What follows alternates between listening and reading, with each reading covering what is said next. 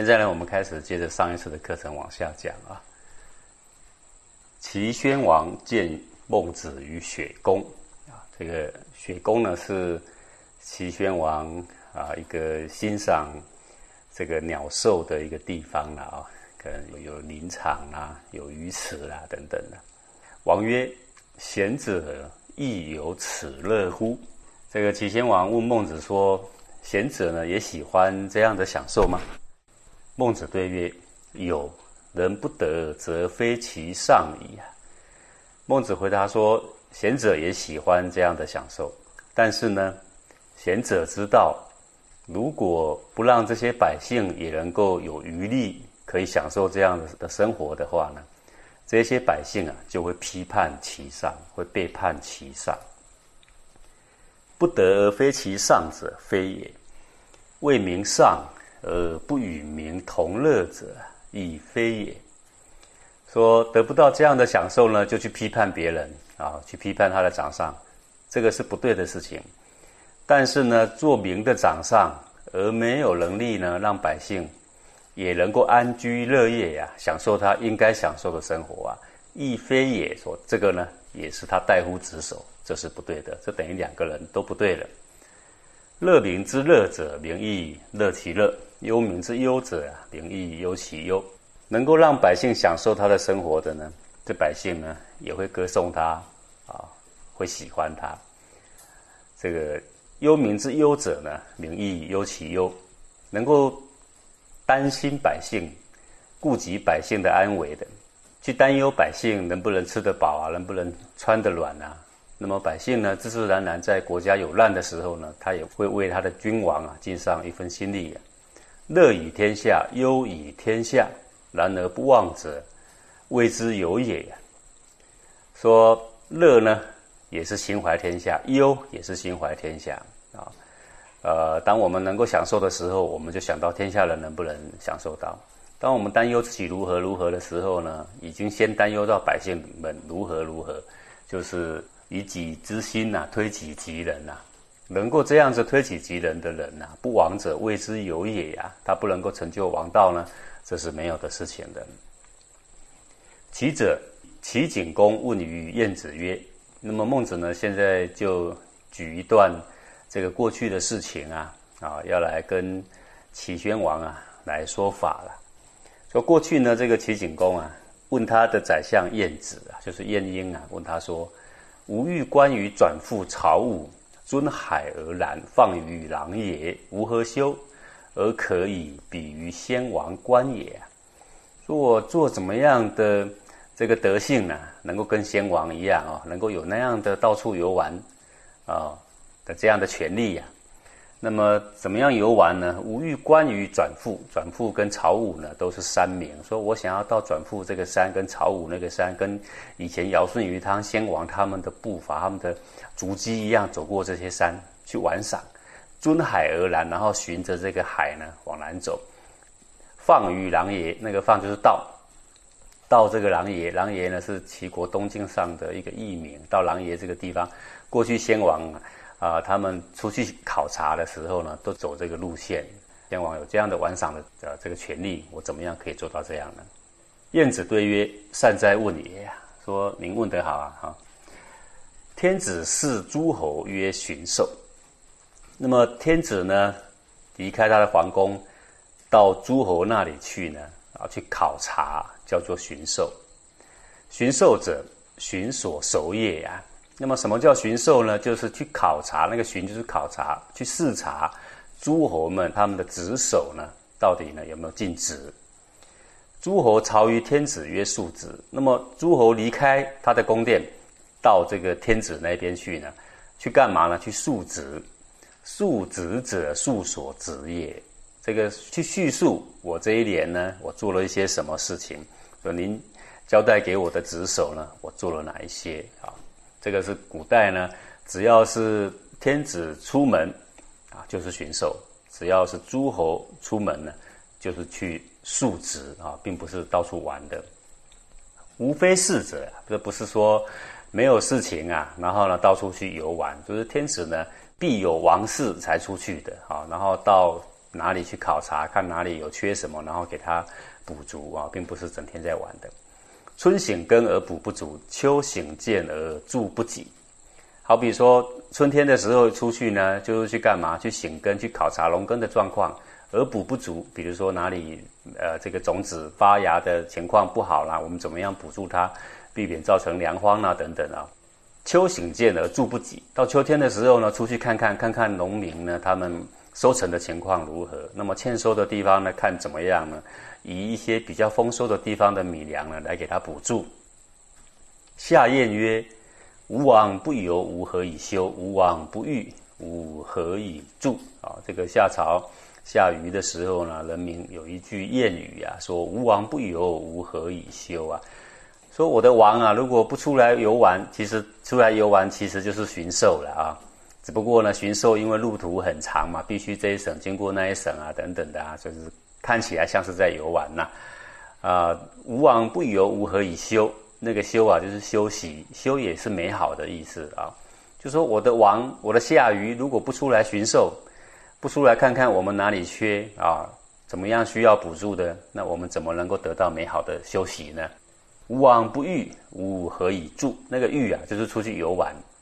说我的王啊，不出来游玩，那么我们呢，哪里能够受到补助呢？啊，这个就是过去的王的巡狩，就是为了要考察各地的风土民情，看看他们的得得失失了啊啊。那么他的这个行为举止非常的从容啊，所以呢，一边游玩一边巡狩啊，一游一遇。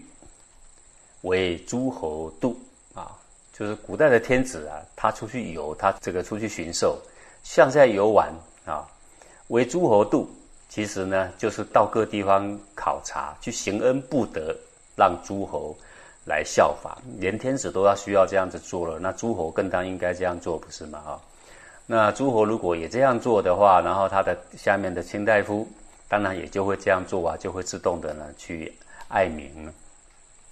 今也不然，施行而良食，饥者服食，老者服息。说今天战国时代不然了啊！这个晏婴呢，就跟他的君王说：说现在呢，你们出去考察都不是这样，施行而粮食。你出去的时候又要带着保护你们的军队，出去玩也要带军队啊。然后呢，到哪里呢，都得要吃好多好多的米粮。饥者服食，老者服息，涓涓续产，民乃作特。而你看看那些百姓呢，饥者服食，饿的饿得半死啊；老者服息啊，那个操劳的人呢，没得休息。涓涓续产，那个涓涓是侧目相视啊，呃，两个人眉宇之间呢，这个呃，侧着眼睛看人，就好像有悄悄话的意思啊。续产就是交相这个谗言呐，这是在形容说天子或诸侯旁边的那一些贪官互斗啊。涓涓续产，不理民事，正事不办呐，邪事一堆了。民乃作特，这个久了百姓受不了啊，然后呢才发出批评掌上的声音啊。那个特是恶，就是作特，就是为非作歹了。方命虐民，饮食若流，流连荒往，为诸侯忧啊。这个方命就是逆着这个天命啊，逆着老天爷教他爱民的这个天命。然后呢，去这个暴政于民啊，饮食若流，就表示他的这个饮食啊无穷的浪费啊。流连荒亡为诸侯忧，那么流连荒亡的后面呢会解释啊，就是他荒淫无度的意思了。所以他到哪里呢，这些诸侯啊都非常的忧心。到哪个国家，那些诸侯就成为一种负担呐。这个现在出去游玩呢，反而呢会非常的伤民啊。从流下而忘返，谓之流。什么叫流连荒王呢？现在讲什么叫流？流就是从流下而忘返啊，就是，呃，坐在船上顺着水呢往下漂，乐而忘返谓之流了。从流上而忘返谓之连。那怎么样从流上而忘返呢？就是逆着这个水流啊往上漂。那么这个你会说，那古代又没有马达？那个船逆着水怎么走啊？啊，那就是旁边要有两排的人徒步啊，要拉着绳索把那个皇上坐的那个船啊。溺水啊，去拉它了啊！到现在为止，在呃很多的大河的两岸啊，呃，为了运输便利呢，也有人到现在还看得到这种呃用拉的方式啊。那时代越来越进步呢，现在都用马达了。那么从流上而忘返的，这个叫做连，连的意思就是用力去拉它了。重硕无厌谓之荒，好，就是好于田猎呀，然后荒于政事，叫做荒。乐酒无厌谓之王，喜欢呢这个酒池肉林呐，啊，那个王国已经就在眼前了，所以乐酒无厌谓之王啊。先王无流连之乐，荒王之行为君所行也。说先王出去考察，出去巡狩，看起来是从这山走到那山，从这个海走到那海，看起来像在游玩一般呐。但是他其实呢是去考察民间的疾苦，没有流连荒王的行径啊。啊，只做他这个天子应该做的本分而已啦，哈。